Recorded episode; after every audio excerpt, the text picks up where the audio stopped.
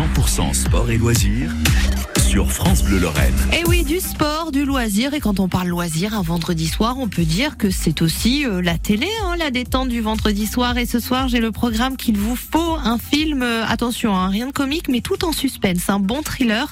Ça s'appelle Jusqu'à la garde. Ça se passe sur Netflix. Alors l'histoire, en quelques mots, euh, c'est l'histoire d'un couple, ou plutôt d'un ancien couple. Myriam et Antoine Besson ont divorcé. Et Myriam, eh bien, demande la garde exclusive de leur fils Julien pour le protéger d'un père qu'elle qualifie de violent.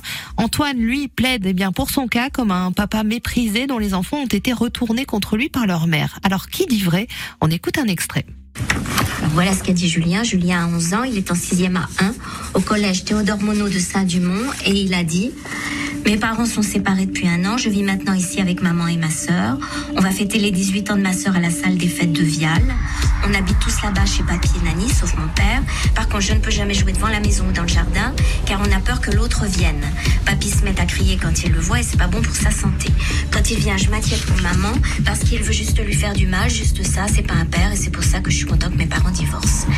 Joséphine aussi, elle ne l'aime pas, mais elle n'est pas obligée de le voir vu qu'elle est grande. Moi aussi, je ne veux plus jamais le voir et je ne pas que le juge m'oblige à aller avec lui une semaine sur deux ou un week-end sur deux parce que je ne veux plus le voir, plus jamais, je n'ai plus rien à ajouter. Voilà, bien, maître Davigny, je vous écoute.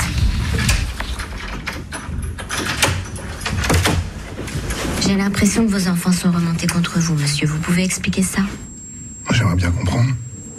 Je sais pas ce qu'on leur met dans la tête.